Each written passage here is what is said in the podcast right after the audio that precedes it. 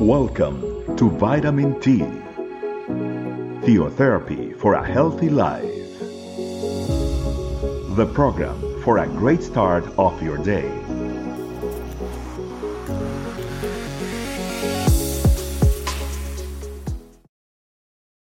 Hello, family.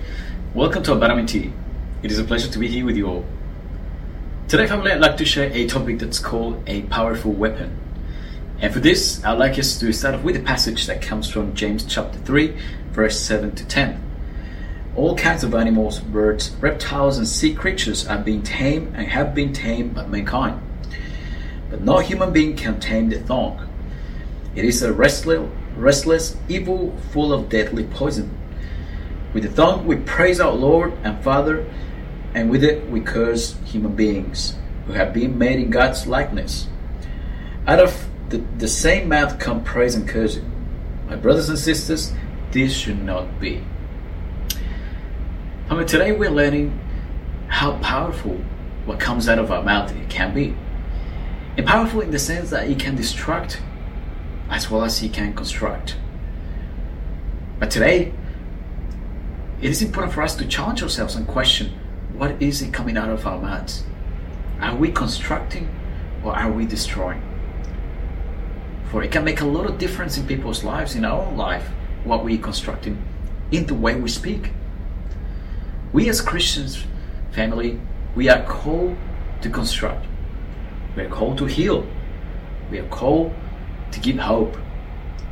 We are called to give the joy, the peace, to influence the hope in a place where there's no hope. So the question is, family, what are we achieving in our day to day? Are we those ones that are always complaining?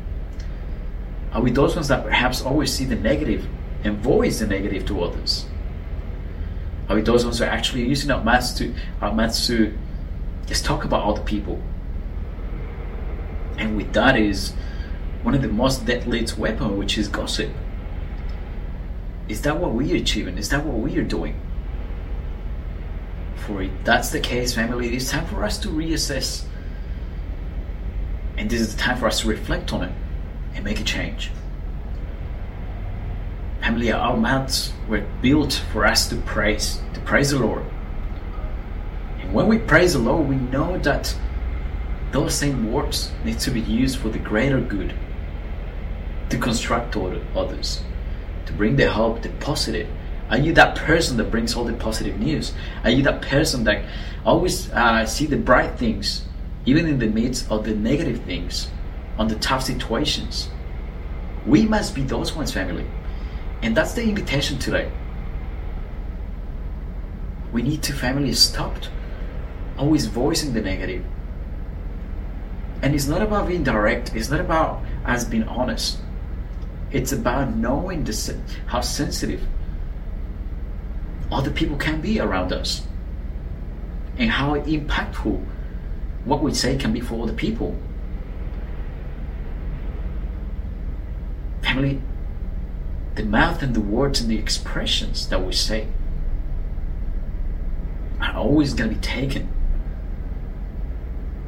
by other people seriously, perhaps.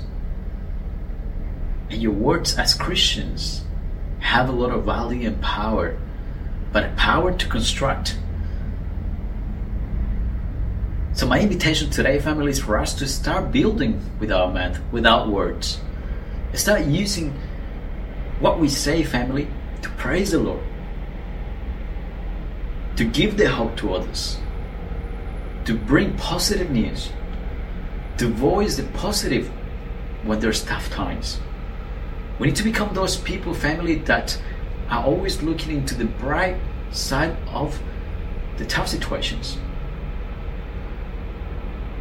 As opposed to be always the negative ones, as opposed to be the ones that are always complaining about something, as opposed to the ones that are always talking about other people and criticizing.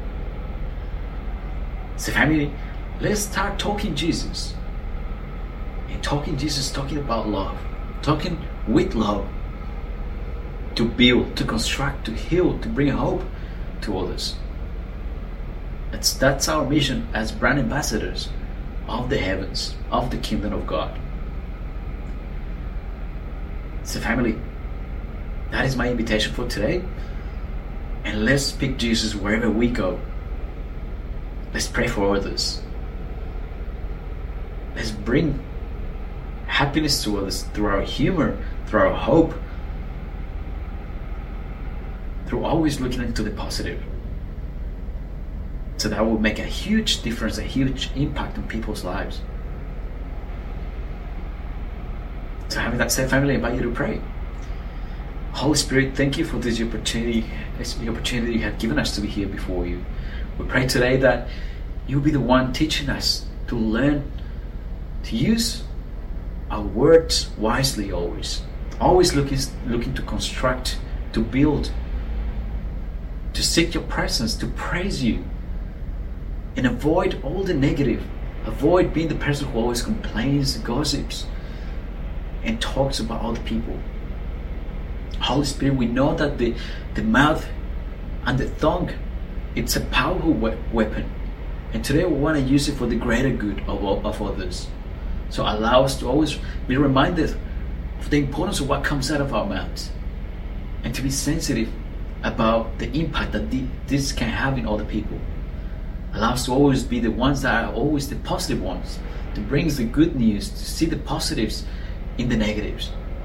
But that is what you call us for, to bring the hope through you, Jesus. Thank you, Holy Spirit. I pray that you bless every single heart that is uh, listening to this message. Allow us to always be those people that bring the construction in others through our words. Our words that are based in your principles, in your hope, and in your love. So let's talk Jesus for your glory. Thank you, Holy Spirit, and we have prayed in the name of Jesus. Amen. Okay, family, well, it has been a pleasure to be here with you all, and uh, we catch up soon. Bye bye. Thanks for joining us. Remember, the vitamin T can be found in audio, video, and written versions in our website, estecamino.com. We'll be waiting for you tomorrow for your daily vitamin T. Theotherapy for a healthy life.